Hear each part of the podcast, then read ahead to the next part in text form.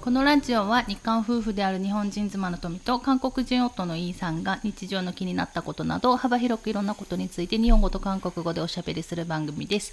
メッセージ質問などがありましたらお問い合わせフォームからお願いいたします。こんにちは、リエよ。妻妻プラズマ、稲妻、私の妻。はい。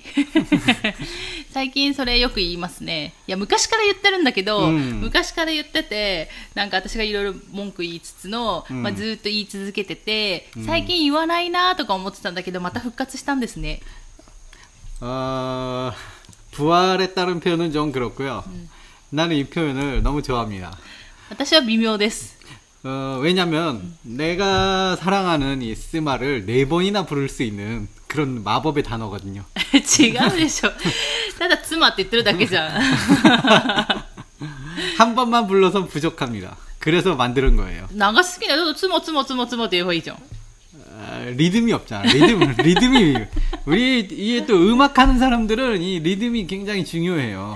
どこが音楽やってんの全然やってないじゃん。 이게 리듬을 타면서 얘기하잖아요. ただのゲームしてる人じゃん。違いますか 아, 그게 왜 또 게임하고 연관이 됩니까? 알겠습니다. 그래서 ということで今日はメッセージをご紹介する時間ですので、メッセージご紹介したいと思います。いや、本当ね、いつもメッセージありがとうございます。 네 감사합니다. 그 메시지가 토미짱이 지난번에 아 이제 서로 서로 없나라고 얘기를 했었는데요. 계속 어떻게 있네요. そうなんですよ。皆さんのおかげで、あの、週1回は、こう、ネタを考えずに、なんか、楽しく、今、 録音っていうか収録してるんですけど、うん、いやネタ喋ろうと思えばいっぱいあるんですけど、うん、まあでもねあの質問来ることによってああそうなあそうだわみたいなこういう話もできるよねとか、うん、あなんかそのなんだろう韓国についてやっぱり住んでみないとわからないこととかあるじゃない、うん、そういうので、まあ、ふとした疑問とか送ってくれると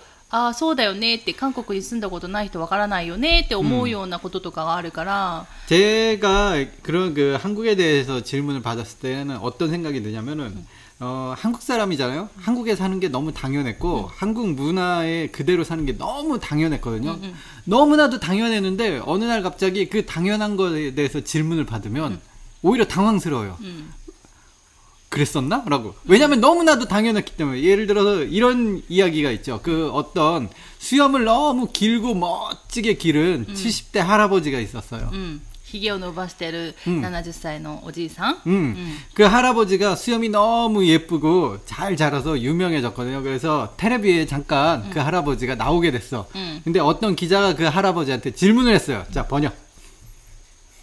ポニョ 음. 나 지금 한국어로 얘기하니까 일본어로 번역 안 해줍니까?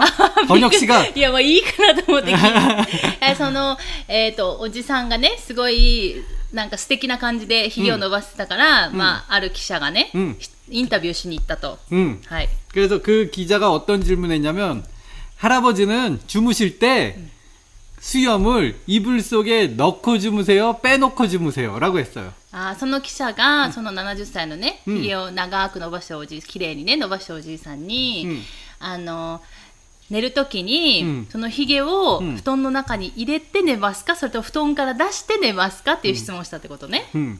근데 그 할아버지는 지금까지 아무 생각 없이 편안하게 잤거든요. 음. 근데 그 질문을 받고 난 이후부터 잠자는 게 불편해진 거야. 무슨 말인지 알겠죠? うん、だからその質問を受けた後からそのおじいさんはなんか別に今まで全然気にして気にせずにうん普通になんか 寝てたけど、その質問を受けてからそれがちょっと気になっちゃって、うんなんか寝るときちょっとなんだろうリラックスして寝れなくなったっていうね。 그렇죠. 꺼내야 되나 넣어야 되나 그때부터 생각하기 시작한 거예요. 그러니까 이게 아, 제가 그 여러분들의 질문이 불편하다는 뜻은 아니고 私そうやって思ったよ。あ私がそんないやいやいやいや、そんなさ、例え話出したらさ、そうなるじゃん。 아, 그 예를 든 예를 든 게 약간은 좀 비틀어져서 뭔가 不満ですか 아니 아니 아니 불만이 아니고 이게 이게 그런 얘기 가 있다 이게 무, 무슨 뜻을 한 얘기냐면 결론은 이 할아버지는 안 좋은 쪽으로 갔지만은 이게 무슨 뜻을 가냐면 너무나 당연해서 내가 모르고 있었던 거에 질문을 받으니까 아 외국인이라면은 아 이런 포인트를 집어줄 수 있구나 그래서 나 스스로도 공부가 되고 있다라는 뭐 그런 얘기를 하고 싶었던 건데 なんか違う方向にできる。あーもうだからまあもうわかるよ、それはわかる。だってやっぱり全然さ、私もそうじゃない旦那氏も韓国でずっとね、生まれ育ってきて、当たり前のような文化の中で育ってきたわけじゃん。で、私は私で日本でそうやって育ってきて、うんで、違う国の人、違う文化の人から、 え、これはどうなんですかって質問を受けた時にすごい当たり前すぎて、今までそんなところに疑問を持たなかったっていうところで、 그렇죠 自分の国の文化についてまたね、そういう質問を受けて、うんどうなんだろうっていうね、勉強になるっていうところでしょ 그렇죠. 음, 야, 막말이요. 도미짱 아주 굉장히 말을 나보다 더 잘해요. 最近一人で喋ってるから。 아, 그, 브라보. 最近一人で 게- 喋ってるか 어, ら。 그게 굉장히 힘이 되네요. 대단해요. 아주 말을 굉장히 정리해서 잘하시네. 나는 이렇게 말을 잘 못하는데 うん、一人で喋らないから。 어, 혼자서 잘 말합니다. なでも短い独り言じゃん。 그렇죠. っていうので、本当になんかその、なんかそれは、それはそうで、私も韓国に多分住んだ当初は、え、これはこうなのなんでこうなのみたいな。 全然日本と違うみたいな視点がいっぱいあったにもかかわらず、うん、なんかまあ韓国ではこれがこうなんだこれが当たり前なんだっていうところでずっと過ごしてきたから、うん、もうなんかそれ当たり前になっちゃって私自身もね、うん、私も気づかない視点みたいなのがあるから、なんか質問もらうことによってあそうだったわっていうなんか私もそれはそれで記憶が蘇るというか、うん、うんっていうのであのいつも楽しくですね質問とかメッセージあの見てますのでぜひこれからも送ってくださいということでちょっと長くなりましたけどれども前置きが、旦那氏のねなんかちょっと 아, 예, いい 제- のか悪いのかわからない例 예, え話の 죄송합니다. せいでです 그, ね。 그 소중한 질문 시간에 제가 딴 얘기를 했어요. はい。 네. ということで、えっ、と、早速、えー今日は質問ですね、をご紹介したいと思います。ラジオネーム、ヤシハルさん。 안녕하세요. 야시하루상. ヤシハルさん。 그 죄송합니다. 제가 일본어 실력이 아직 부족해서 야시하루라는 이름에서 아무것도 떠오르지가 않아요. あでも私もただお名前かなと思う。なんかあだ名とか、うんお名前、ただの名前 음, かなっていう 평소 ので。 같으면 그 아이디를 듣고 뭔가 떠오르는데 소, 다이다이 그냥 나- 하루만 떠오르네요. 아 하루다 세이슌 뭐 이런 것만 떠오르는데 まあね、大体このラジオネームからね、私たちが話題をするっ 아니면 ていう 이런 느낌으로 가면 그러니까 야 시하루다 春が始まったっていうし春 どういう意味よ、まあ、無理やりですね。無理やりすぎでしょ、ね、ということで、えーと、内容を読んでいきますね、ね、メッセージですね、うん、えっ、ー、とーさんとびさんはじめましてこんにちは。こんにちは。えー韓国語を聞く機会が欲しくて聞き始め、イーさんのおっしゃってることはまだあまりわかりませんが、 아라라라라라라 お二人の楽しそうな会話をいつも楽しく聞いています。ありがとうございます。 감사합니다. 大丈夫です。イーさんのね、言ってることはわからなくてもね、大体変なことしか言ってないので大丈夫です。全然。 뭐 그런 편이에요.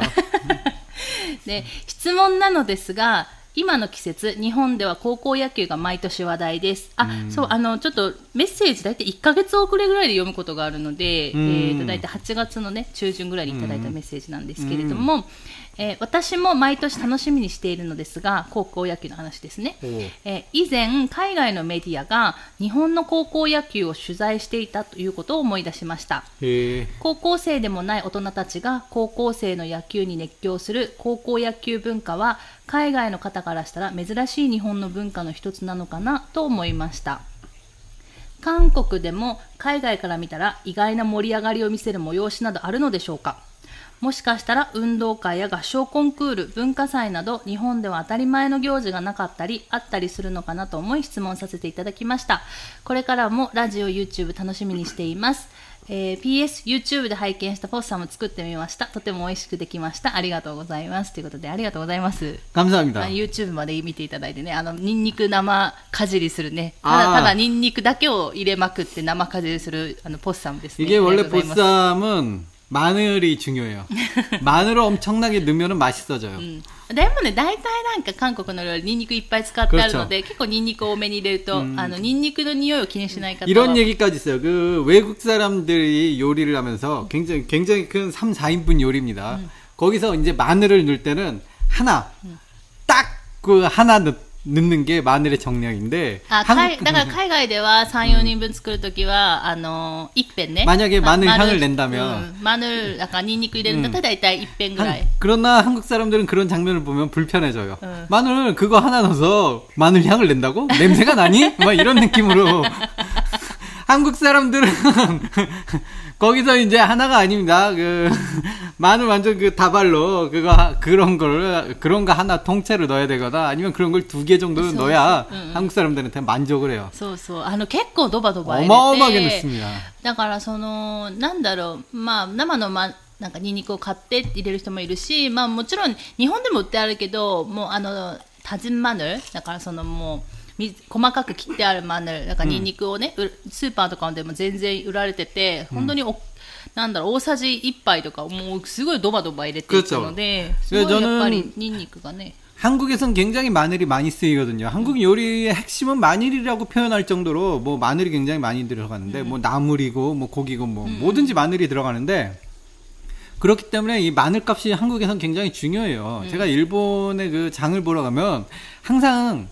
마늘이 너무 비싸갖고 아주 깜짝깜짝 놀랍니다. まあ、でもさそれもあるけどあの韓国ってさそのチェレシジャンって言って、うんもう市場があるじゃん、 네. そこでそこでやっぱ大量にちょっと安くで買えるっていうそれを身近でできるじゃない、 뭐 그건 그러네요. でも日本ってさスーパーっていうところしか基本ないからあんまりほら、ん例えばニンニクの生産地とかだったら、うんあのなんだろう田舎とか行けばさ産地直売で売ってるけど、 음. なんかその生産地じゃなかったらさ売ってないじゃない 뭐 그런가요? うん、だからそういうのもあるかなっていうところでいやちょっと質問が違いましたすみません 뭐 원래 이런 あでもね 느낌이죠. ポッサムはあの、まあニンニクも大事だけどあめっちゃ鳥鳴いてる어.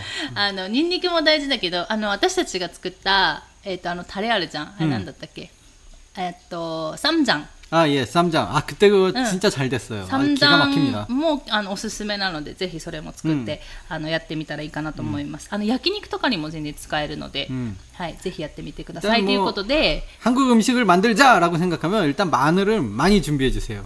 うんそれがあのポイントですとねいうところで、えっ、と、ね、メインの質問ですよ、メインの質問。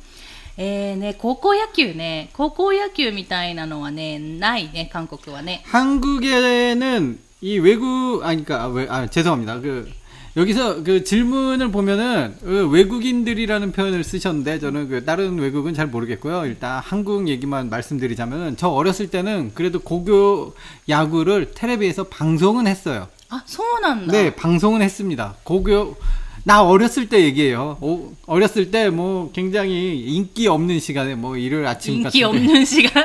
일요일 아- 일요일 낮 시간대 되면은 다들 어디 놀러 나가지 텔레비 보고 있는 집이 드물거든요. 또 찬, 찬넬도 재미없는 거 할 때고 그때 고교 야구 프로 지금도 하는지 는 모르겠지만은 했었어요. 그래서 아 고교 야구구나. 관중석에 사람이 하나도 없습니다. 보면은 観客席にね、一人もいない。だから日本ほど盛り上がらないってことでしょ。 어, 예, 굉장히 예전엔 그래도 그래도 그래도 이제 방송을 했었는데 요즘은 그나마도 그 열기마저도 식었는지 어이 뭐 그냥 아예 あ 뭐 あんのかな 잊어버리고 살았어. 아, 물론 시합은 있을 거예요. 그 시합이 있으니까 뭐 프로가 생기는 거겠죠. 다들 이렇게 でもさ例えば日本の高校野球ってさ大体もう全国の高校が参加するよであの予選あって例えば宮崎予選あってそこで勝ち残った人が全国に行くっていうところだけど、うん多分その野球部がある学校自体が少ないでしょ韓国って だからみんなあーがだからその部活っていうのがないじゃないあんまり 아니요 있습니다. 그게 일단 명목상 부활동은 있고요. 名目長 아, 네. 부활동은 일단은 그 있어요. 어떤 학교에 가도 부활동은 존재합니다. 단지 너무나도 대학 입시가 중요한 나머지 부활동 시간마저도 그냥 자리를 옮겨서 공부하는 것 뿐이죠. 그런 곳이 많습니다. でだからさ日本だと例えば部活動って言ったらさ、野球したりバレーボールしたり、うんそのプロを目指さなくてもそうやって運動してる子もいればあの吹奏楽って楽器弾いたりとか、うんだからねプまあ、プロになれればいいとかそこを目指す子ももちろんいるけど、まあ、趣味の一環としてそういうことをする子もいるじゃない。 음, でしかも中学校とか高校でよ、 음. まあ、小学校からやる子もいるけどでもあん 제가 학창 시절에 느낀 건 저도 이제 한국 전부를 안다고는 모르겠는데 제가 느낀 한국, 그 제가 느꼈었던 그 한국에서 그 제시아 범위, 범위 안에 들어 있었던 그 학교에서의 그 행태는 행태라고 하면 좀 말이 좀 심한데 음. 어, 일단은 부활동은 그냥 뭔가 보여주기식이었어요. 보여주기 제대로 된 그런 취미생활 그런 것도 아니고 그냥 학교 선생님들도 뭐 그 부활동에 대해서 뭔가 선배들한테 뭐 예를 들어 악기를 한다, 뭐 음악 음악부에 들어간다, 뭐 음악을 한다기보다는 제 친구 저 고등학교 때 친구가 그. 그 음악 아, 무슨 뭐, 합창부인지 뭔지 거기 들어갔거든요. 아주 신나게 맨날 맞기만 해요. 아니 그, 아니 악기는 언제 언제 배우고 맨날 그렇게 맞아서 옵니다 선배들한테. 아니 그분은 악기는 언제 악기로 때리냐 뭐 이렇게 얘기를 하는데. 그리고 악기도 굉장히 부족해 갖고 그 거기 음악실에 있는 악기도 굉장히 부족해서 어, 연주도 할 그런 1학년들은 연주도 못해요. 그, 그 거기 왜 들어가? 맞으러 간대요.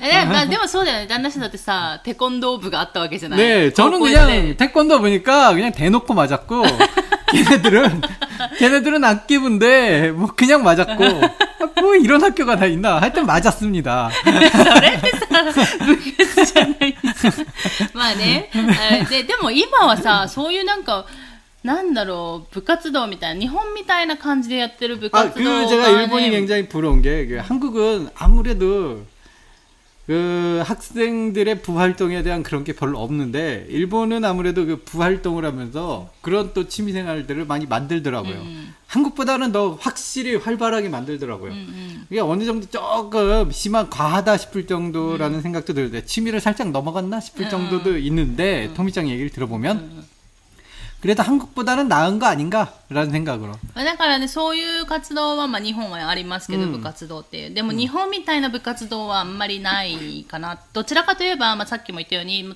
多分旦那氏が高校生時代よりは今の方は本当に大学入試 그, 아, 저 がもう重 때보다는 要だから、んが重要だから、その、そんなね、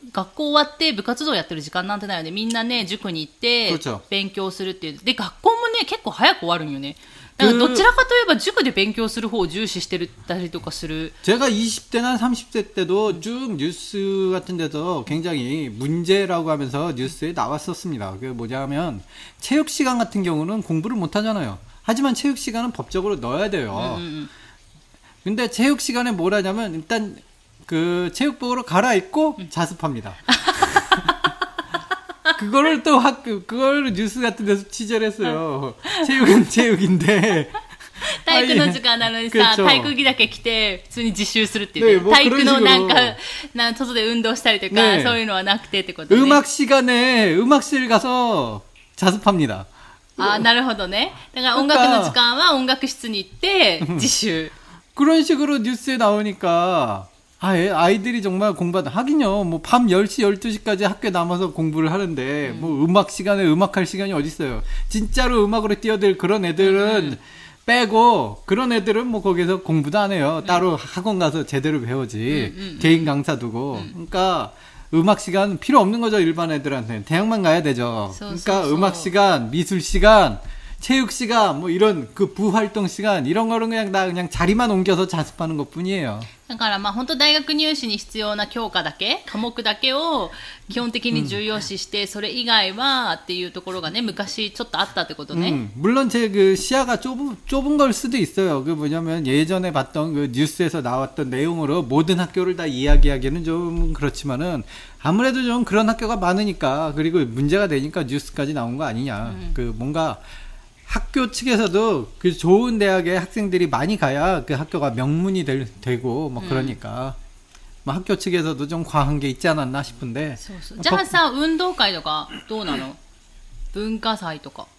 일단은 있어요. 아, 근데 프리랜서 알아노네? 있어요. 하루 정도는 운동회 같은 거 하고 그러는데 어 조금 그 열기가 그렇게 굉장히 와 이렇지 않아요. 뭐 저는 깜짝 놀랐어요. 일본에 오니까 초등학교인지 중학교인지 그 장모님이 절 데리고 또 찌모 있다잖아. 초등학교 중학교 아 운동회 제가 둘 다 갔습니까? 아, 죄송합니다. 둘 다 갔답니다, 여러분.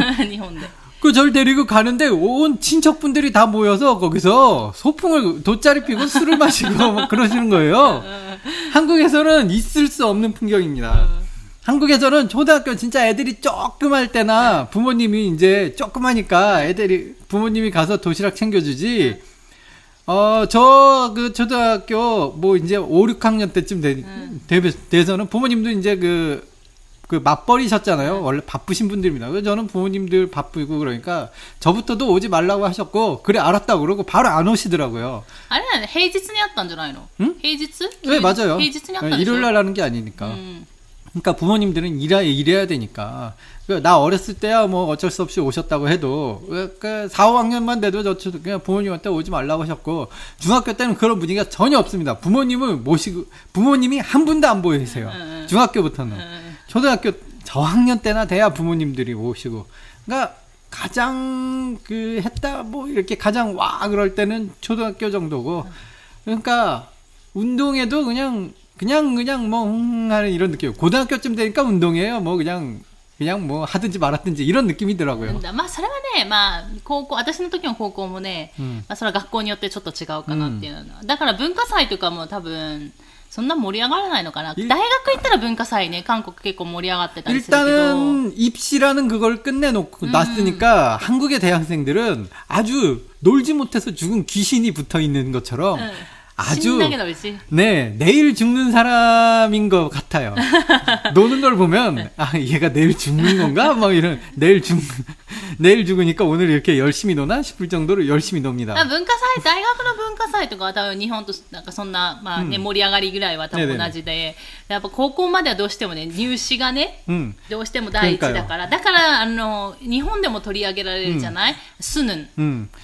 저도 그 고등학교 일본에 와서 일본 고등학교 그, 그 아는 지인분 음. 그, 그 지인분의 그 고, 뭐라고 해 갑자기 일본어도 한국어도 생각이 안 납니다. 아, 죄송합니다. 지인분의 네, 고. 네, 네, 그, 그, 시리아의 고도 네, 네, 맞아요. 그래.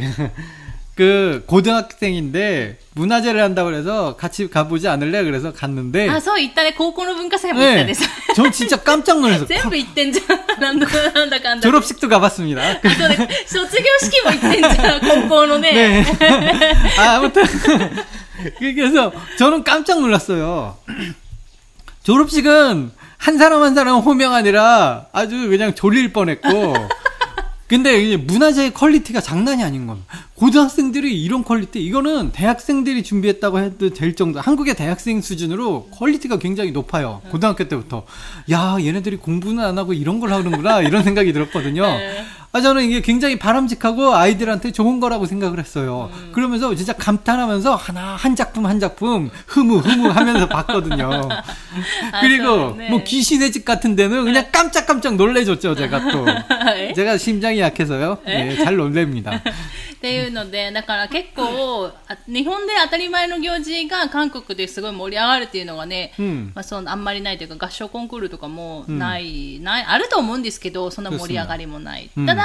さっきちょっと言ったようにそのスヌン、ん、あの共通試験かなセンター試験はやっぱ日本以上のね盛り上がりというか、まあ、注目をね、まあ、日本の、ね、ニュースにも出るぐらいなので、まあ、それはねあるよね。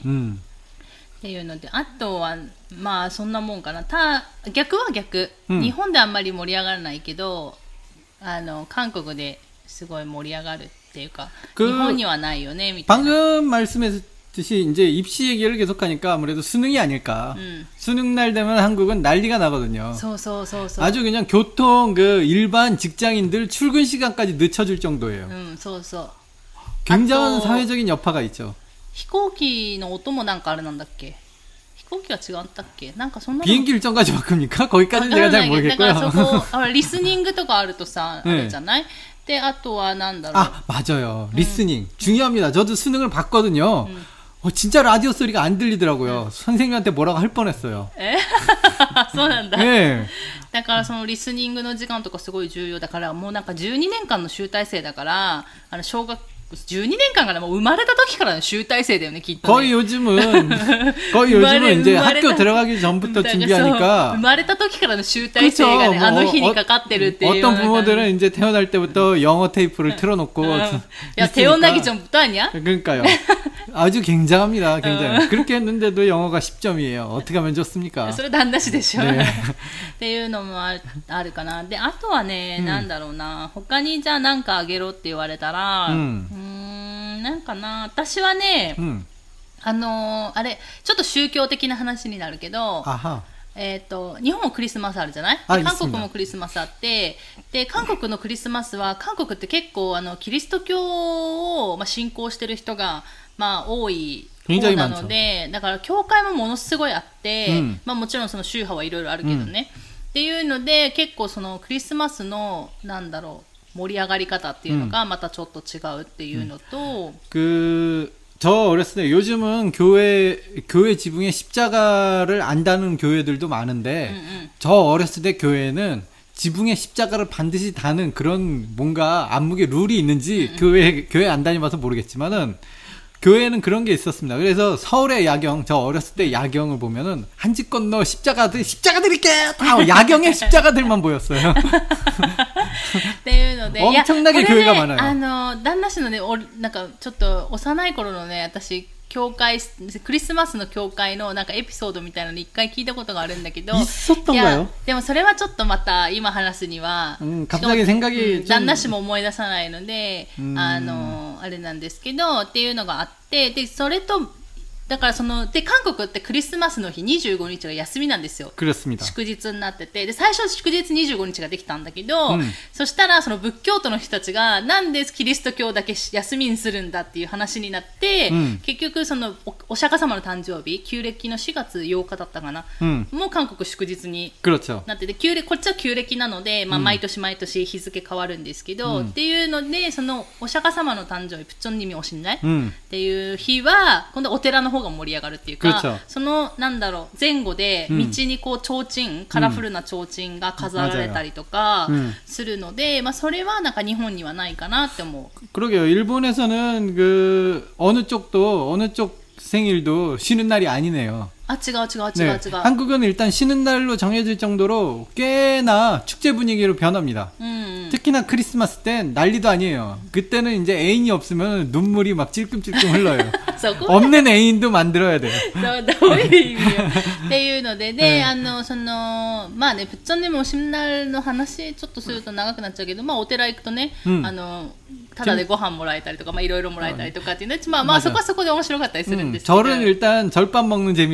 는 거죠. そうそうそう、 네. っていうのがあったりとかあとはなんかなあとは結構ね、あのペペロデーが盛り上がってるかな 아, 그런 거, 그런 거 있- 은근히 좀 많이 하네요. 그 뭐죠? 발렌타인데이라고 해서, 그 발렌타인데이라고 해서 뭐 14일 그거잖아요? 뭐 그건 일본에도 있는데, 뭐 한국에서는 무슨 데이 무슨 데이, 그거 매달 14일날 뭘 또 만들어 놨어요. 음. 다 외우지도 못합니다, 저는. 私も知らないけどまあだから 毎月14日がねなんかの記念日になってたりする 저는 んで 그냥 짜장면 데이가 있는 거 하나 알고 있네요. あそのブラックデーでしょ、ねえだからバレンタインデーホワイトデーがバレンタインデー2月14日でホワイトデーが3月14日で4月14日ブラックデーっていうね 아, 저보다, 저보다, 저보다 많이 하세요. そうそう、ジャージャーを 굉장합니다. 食べる日って。 네. まあでもそこまでまあ、 まあまあまあそういうふうに聞くけど、そんな盛り上がらないけど、 그 짜장면 데이가 생긴 이유도 그거라면 블랙이잖아요. 그래서 짜장면을 먹는데 왜냐면 그 발렌타인데이 화이트데이를 지났으나 애인이 없는 그 어두운 마음을 표현하기 そう 위해 そう、私もそれ。 어두운 っていう 참 슬픈 날입니 다. 수유데이가 있 대. あと페페로데이も,막 음. 일본의 포키の日ね.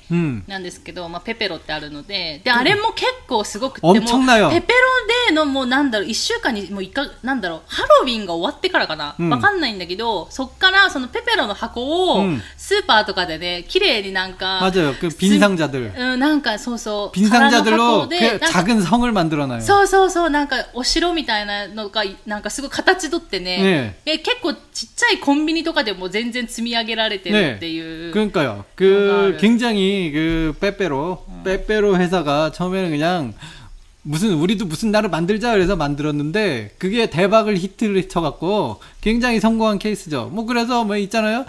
뭐 3월 3일 33 삼겹살 먹는 날. 뭐 아, 난리를 치는데 한국에서는 そう 이런 だ、삼겹살食べ 네 る日もある 삼겹살 데이잖아요. 33 해갖고 뭐 난리 쳐요. 그럼 5월 5일은 어린이날이 아니라 오겹살 데이죠. そうね。いや 무슨 俺なり 무슨 の 무슨 날 만드는 거 굉장히 어, 좋아하니까 어. 은근히 찾아보면 한국 사람들도 이런 거 무슨 의미 부여해갖고 무슨 무슨 날 만드는 거 좋아하는 うん。 그런 사람들이기 때문에 만들긴 만드는데 아 뭐 그런 건 좀 재밌습니다. うんっていうのはあるかな、うんねだから、まあ、日本でもねポッキーの日まあまあそこそこ、まあ、みんな知ってるし、 음 まあ、ちょっと まあね、雰囲気的に来るけど、いや、韓国ほどではない。韓国の方がね、すごい。 한국에선 너무나도 이게 성공을 했기 때문에 무려 이제 무려 30대가 됐건만